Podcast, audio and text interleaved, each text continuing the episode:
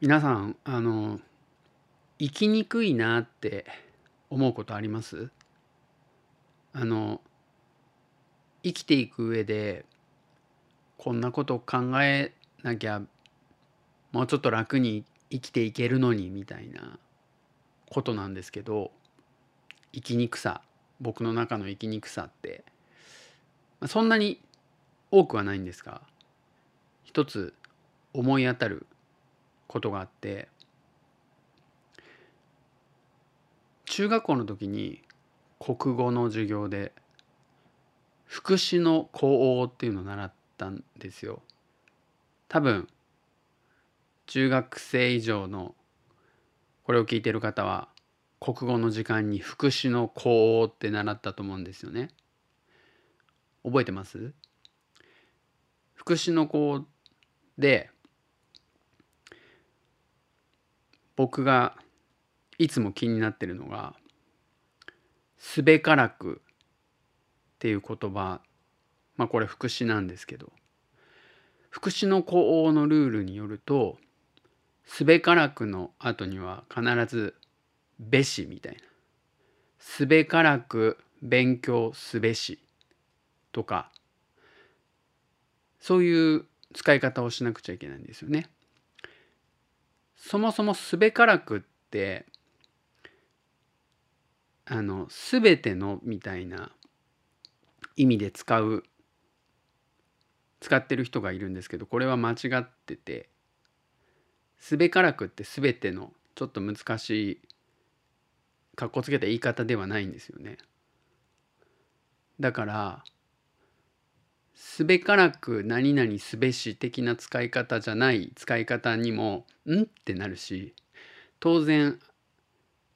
すべからくを全ての意味で使ってる人を見るとん？ってなるんですよ。これって生きにくいなって思うんですよね。でも全然っていう副詞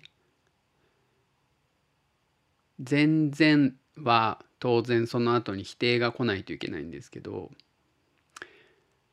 全然うまくいかないとか全然食べたくないとか。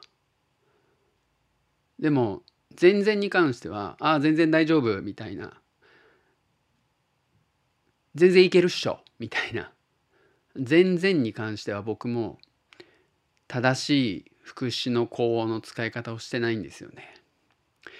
これがまた自分を苦しめてるんですよね。いや苦しめてはない。でもすべからくに関しては気になるんですけどこの気になるっていうのが無駄だな。気にしなくていいのにこんなこと。みんなが間違って使ってたらそれはもう正しくなるのが言語ってもんでしょって思うんですけどね。皆さんも何か生きづらさあったら教えてください。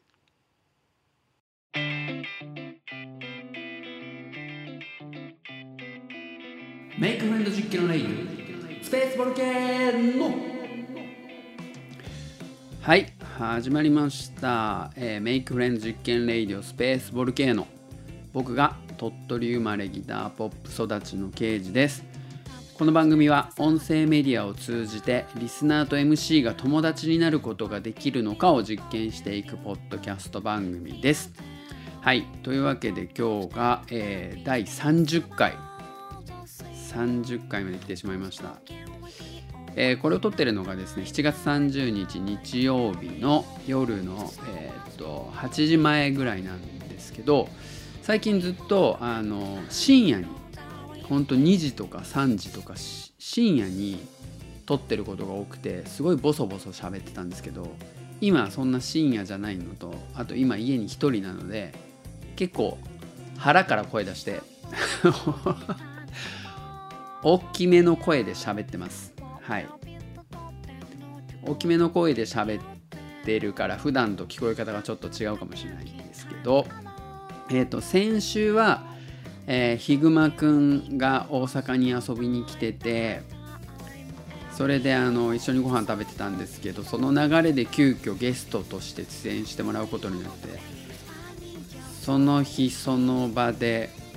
了解もらったらすぐうちで撮ったんですけどあの大体ゲストと人と撮る時って2時間ぐらい喋ってそのうちの40分ぐらいを使うっていうような感じでやってるんですけどあのヒグマくん先週のヒグマくんの分はほぼほぼノーカットでしたね。ちょっとだけなんかえっと、僕の操作ミスで変な音が入っちゃったところだけカットしてそれ以外そのまま放送するっていう感じでやったんですけどなんでそうなったのかなって考えたら今までのあのゲストの人ってなんかゲストに出てくれることをお願いしてで久々にしゃべるみたいな。で久々にしゃべるやつを、えー、録音してるんですけど久々にしゃべるからいろいろ脱線するんですよね。で脱線した部分が使えないって感じだったんだけどヒグマくんの場合はあらかじめその最初に中華料理屋さんでいっぱいいろいろ喋った後に撮ったんであのポッドキャストのこの「友達」っていうテーマに絞って話をすることができてほぼ編集する必要がなかったっていう。ことだったんでもしかしたら今後はゲストに出てもらう人とはとりあえずしっかり 久しぶりっていうことでいっぱい喋った後にじゃあ撮りましょうかって言って撮った方がいいかもしれないですね。今まではなんかいきなりその撮っちゃった方が面白い話が漏れなく撮れていいのかなと思ってたんですけどそうじゃなかったかなって思いましたね。わかんないですけど。はい。というわけで、えー、っと今日は、えー、最後まで一人で喋っていこうと思います。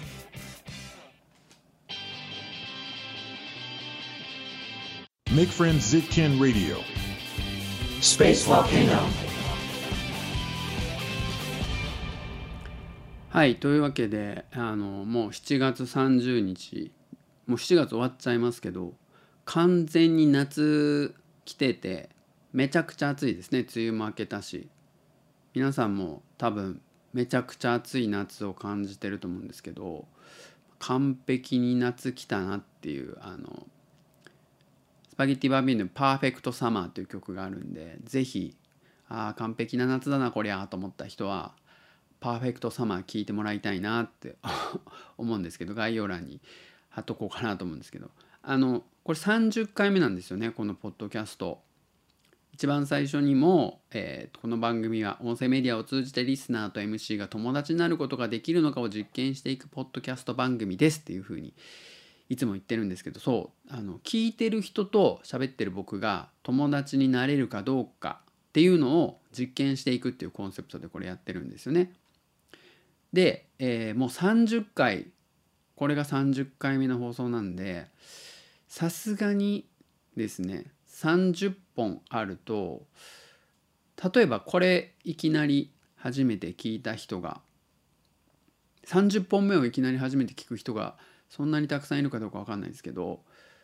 あのとりあえずこれちょっと前も言ったんですけど1本目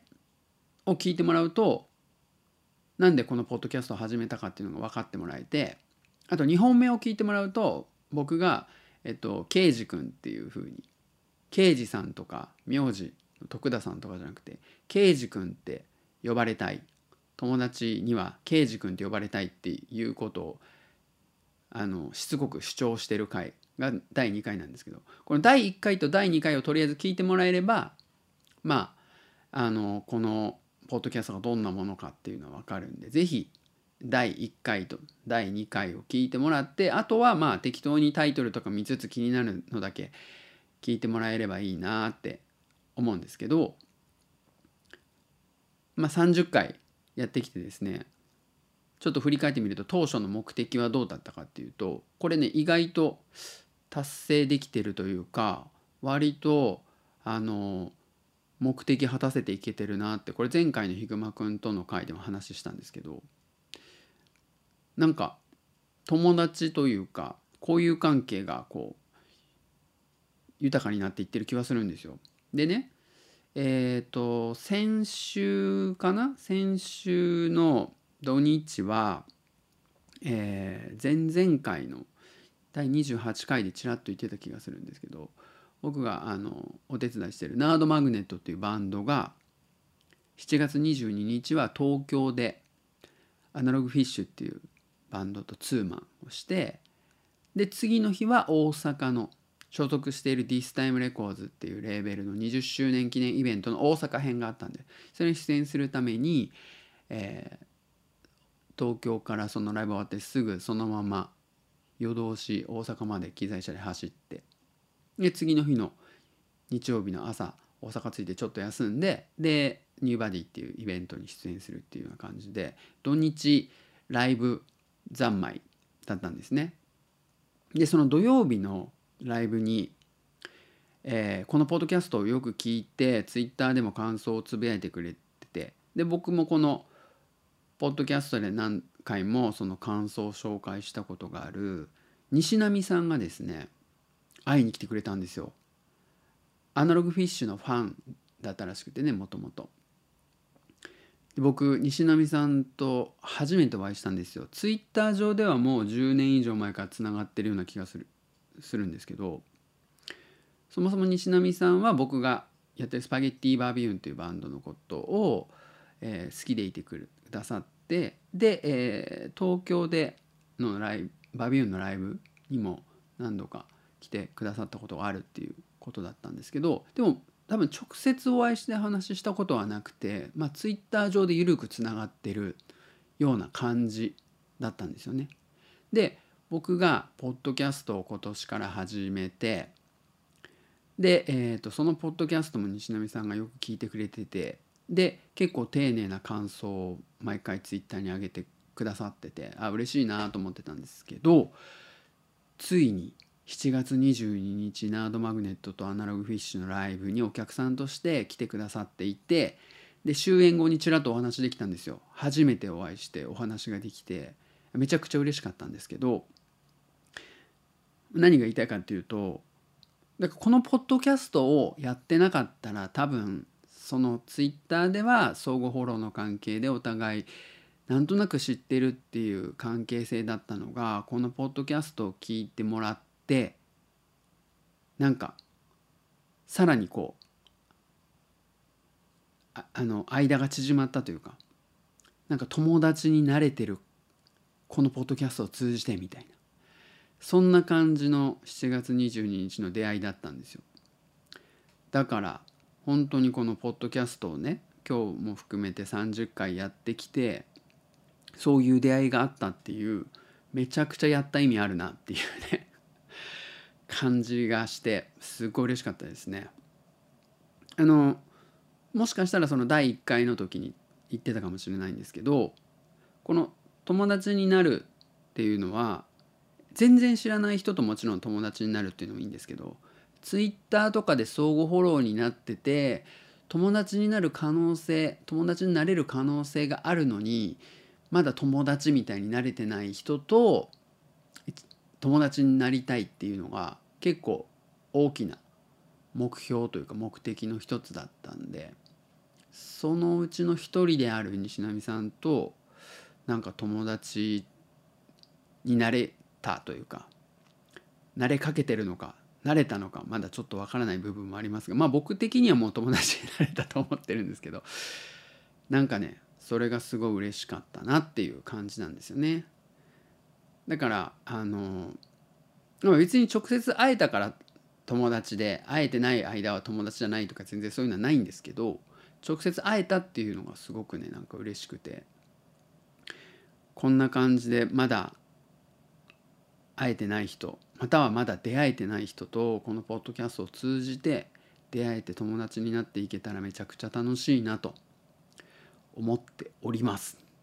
はい。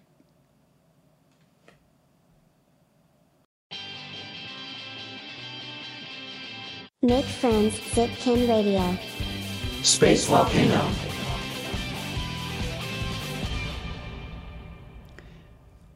あのさっき冒頭に言い忘れたんですけどあの今日のジングルで使ってるこのね、えー曲が、えっと「パーフェクトサマー」のイントロなんであの「パーフェクトサマー」聞いてもらうとこのジングルのイントロが聞けます。のオリジナルが聞けます。はい。であの全然関係ない話なんですけど、えー僕何度かこのポッドキャストの中でも言ってきたんですけどあのダンジョンズドラゴンズっていうテーブルトーク RPG のゲームがすごい好きなんですよね。で、まあ、テーブルトーク RPG って何ぞやっていうのを説明するとすごく長くなってあれなんですけどまああのみんなで集まってワイワイやるボードゲームみたいなものっていう印象でいいと思うんですけどダンジョンズ・ドラゴンズっていうのがそのテーブルトーク RPG の多分オリジンというか初めてのものなのかな？詳しい歴史は知らないですけどまあ一番メジャーなテーブルトーク RPG の一番最初のやつだと思うんですが最近だとあの「ストレンジャーシングス4」とかで大フィーチャーされててあの主人公というか、まあ、主要キャラクターたちが D&D で遊んでるシーンが結構いっぱい出てくるんですけどあの D&D って、まあ、ロールプレイングゲームロールをプレイ役割をプレイして遊ぶ。役割をロールをプレイ。役割を演じて遊ぶゲームみたいな。あのごっこ遊びみたいなもんなんですよね。あウルトラマンごっこ仮面ライダーごっこえままごとでも何でもいいんですけどそういうごっこ遊びって多分ちっちゃい時幼稚園の時とかみんな小学校低学年とかやってたと思うんですけどそのごっこ遊びに、えーちゃんとしたルールが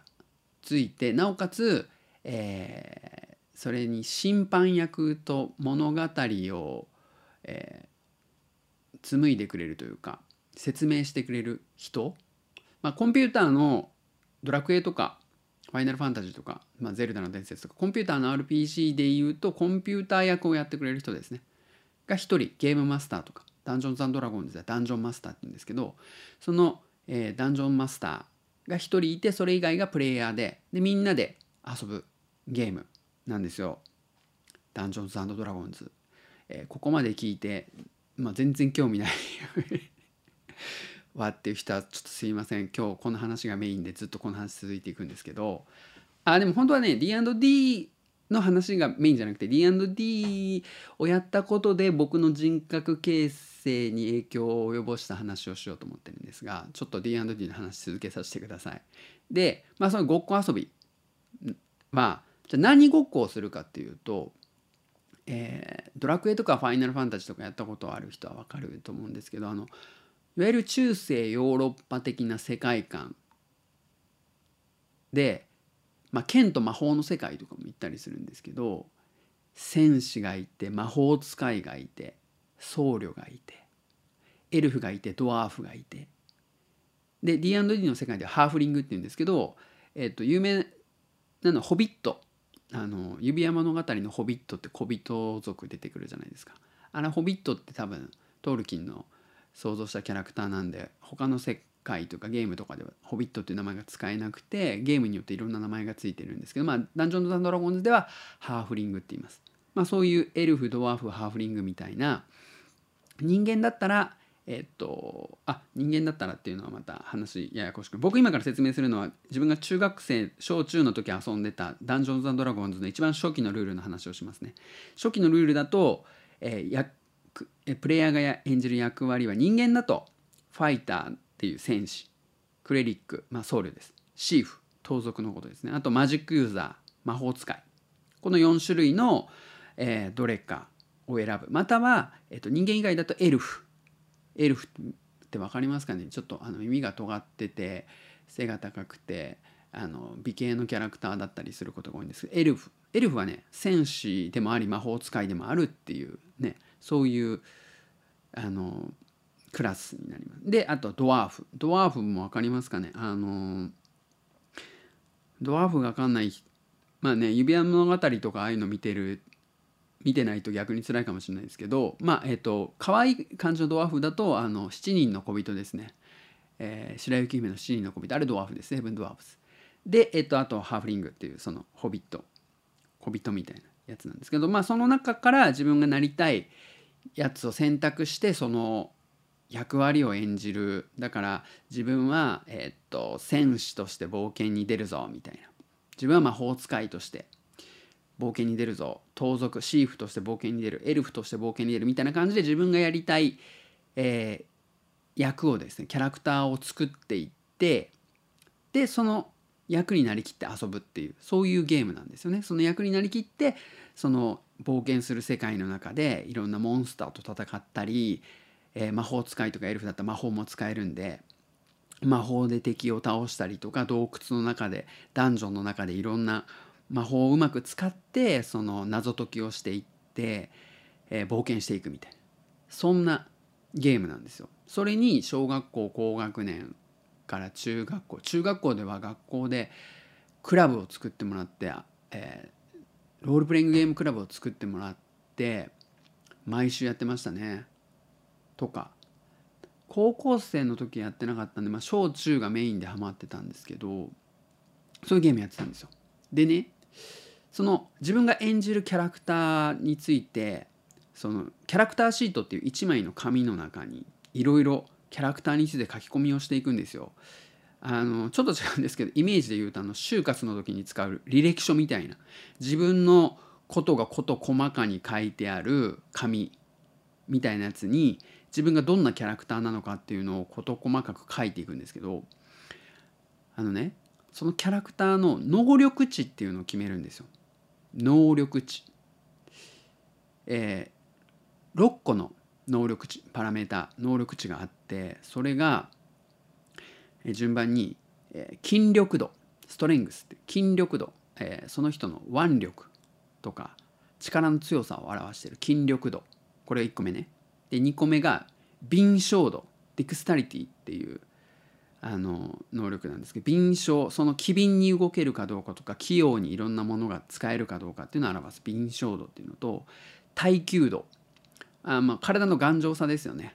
まああのもちろんマラソンとかした時にスタミナが持つかどうかとか、えーなんか病気みたいな病原菌みたいな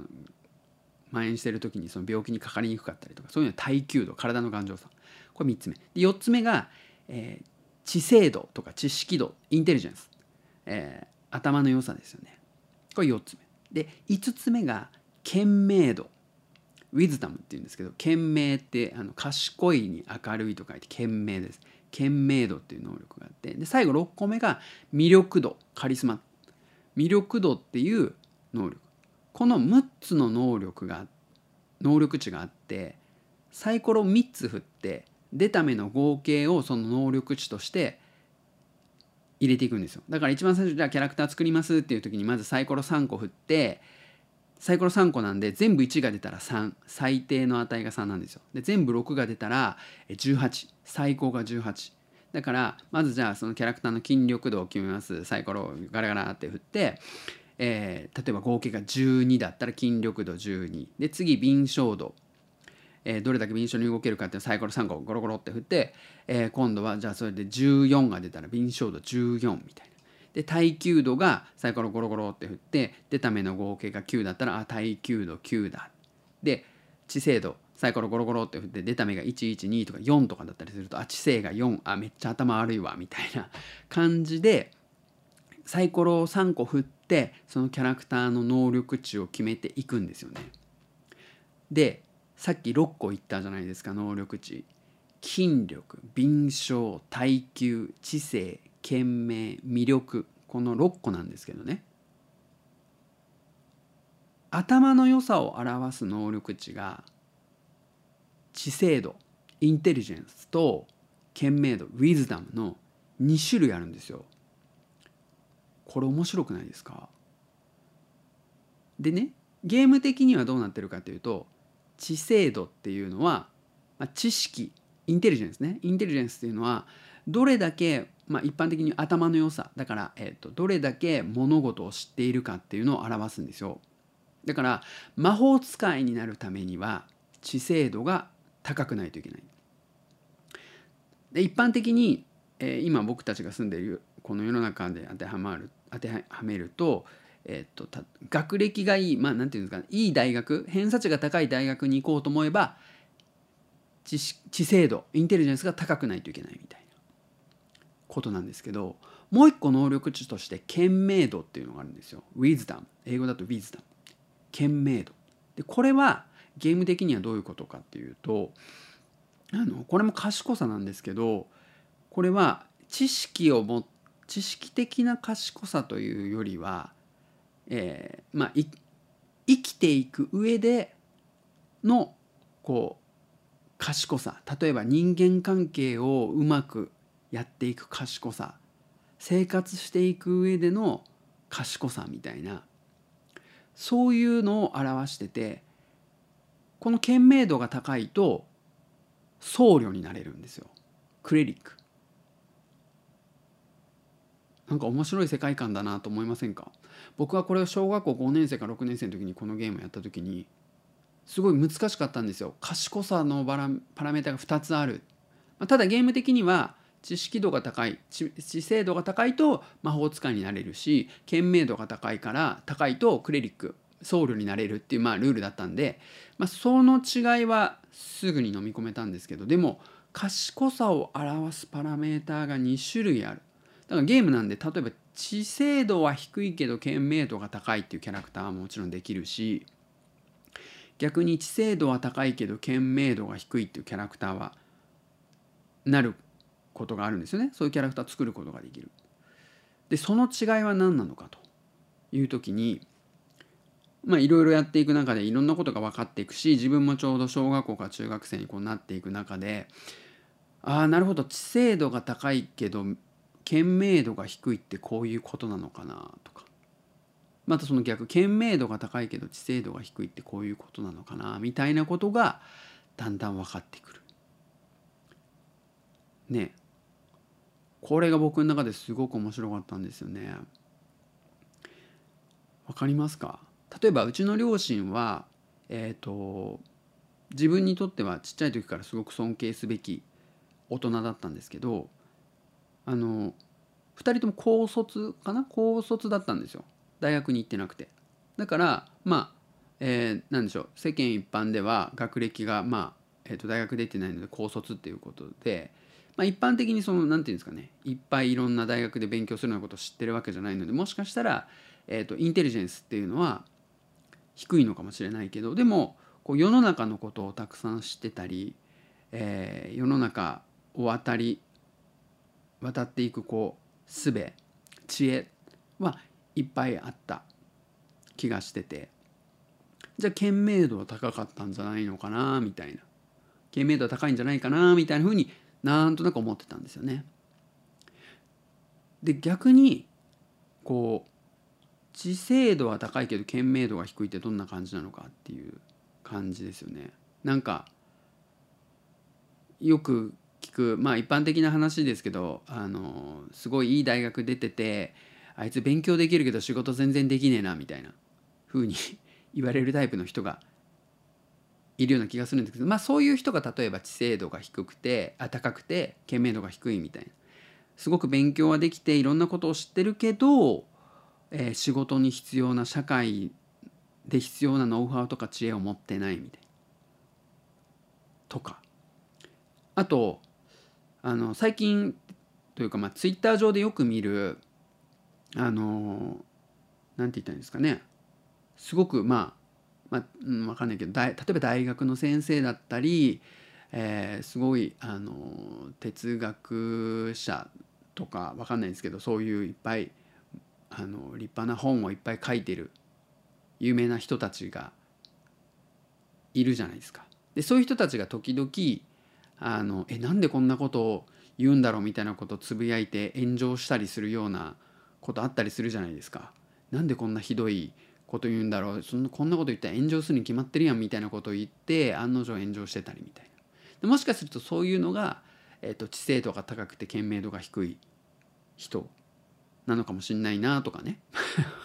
勝手なこと言ってますけどなんかそんな感じでこのゲームの能力値たった6個のパラメーターで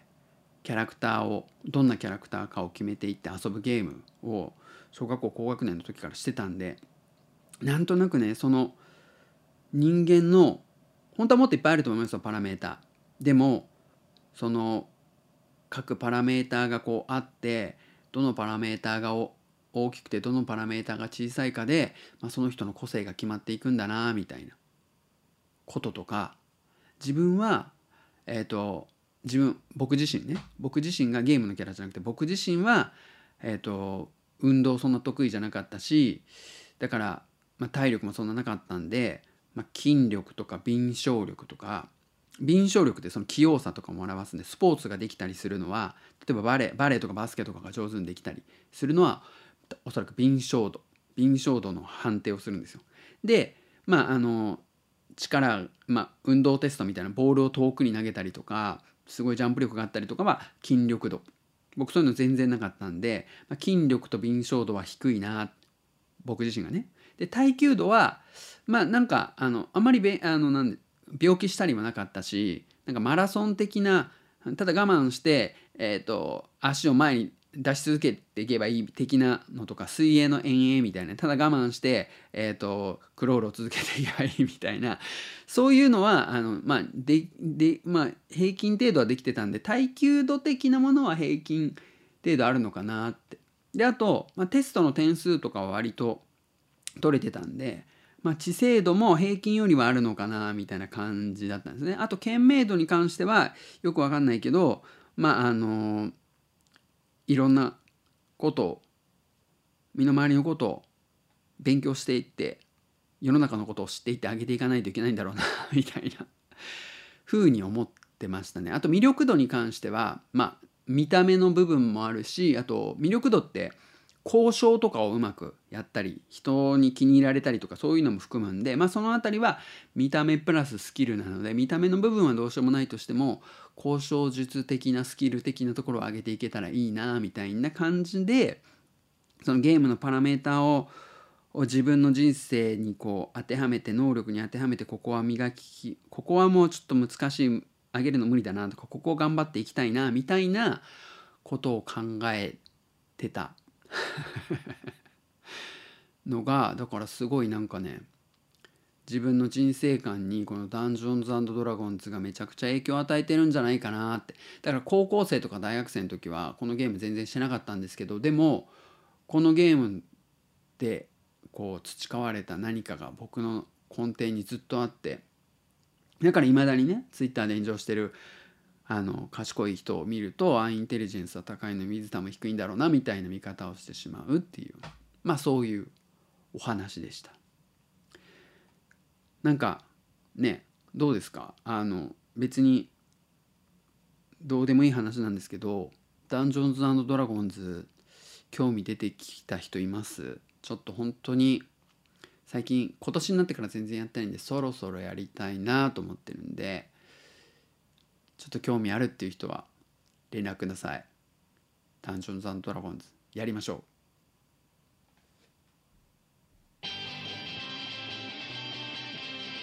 Make friends Ken Radio. Space Volcano.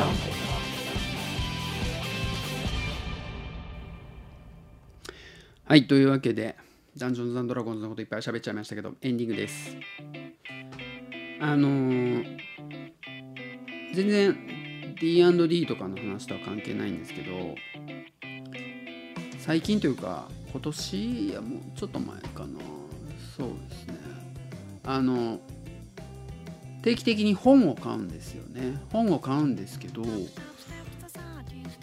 全然なんかその買うスピードと読むスピードでいうと買うスピードの方が速くてどんどん積んどくが溜まっていくっていう今状態になってるんですよ。であのインプット奴隷合宿やりたいなって最近思ってましてインプット奴隷合宿って初めて聞く人もいるかもしれないですけどあの僕の大好きなポッドキャストゆるげゆる言語ラジオの水野さんが提唱してる、えっと、読みたい本をどっかのあの持ってどっかホテルとか旅館とか民宿みたいなところ泊まってであのずっと本を読み続けるっていう一人でやるそういう行いなんですけどね。だからまあ温泉地とか泉旅館とか行って温泉とかにまあ温泉ぐらいは入るのかな。でもその観光とかはせずにただずっと部屋の中で本を読み続けるみたいなのインプット奴隷合宿って言ってて水野さんはずっと一人でやってたらしいんですけどまああのゆる言語ラジオでいろんな人たちともやったりもしてるみたいなんですけど僕もちょっと積んどくほんと溜まってるんで読みたい本もいっぱいあるんでちょっとあのインプットどれ合宿やりたいなと思ってねホテルをちょっと調べたりしてましたさっき。でも最近ねホテルの宿泊費が宿泊料がちょっと高くなってたりするんで平日狙いで8月ぐらいにどっか行けたらいいなとか思ってるんですけどでなんかどうせだったらそのなんていうんですか